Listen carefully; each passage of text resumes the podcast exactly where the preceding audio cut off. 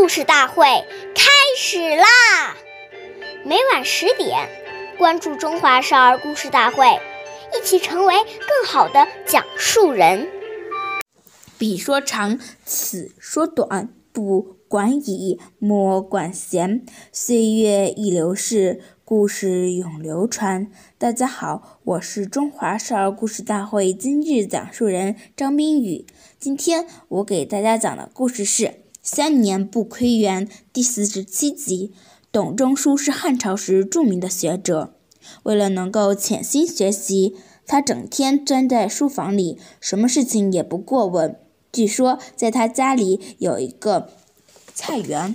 然而，由于学习过于刻苦，董仲舒三年之中竟没有踏进过那个菜园一步，所以后人说他三年不窥园。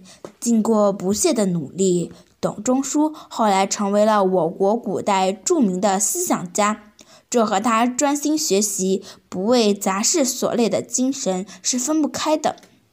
直到今天，他这种精神仍然是值得读书人学习。所以，我们最重要的是做好自己的事，不要整天东家长西家短的拨弄是非，这样于人于己都没有好处。下面有请故事大会导师王老师为我们解析这段小故事，掌声有请。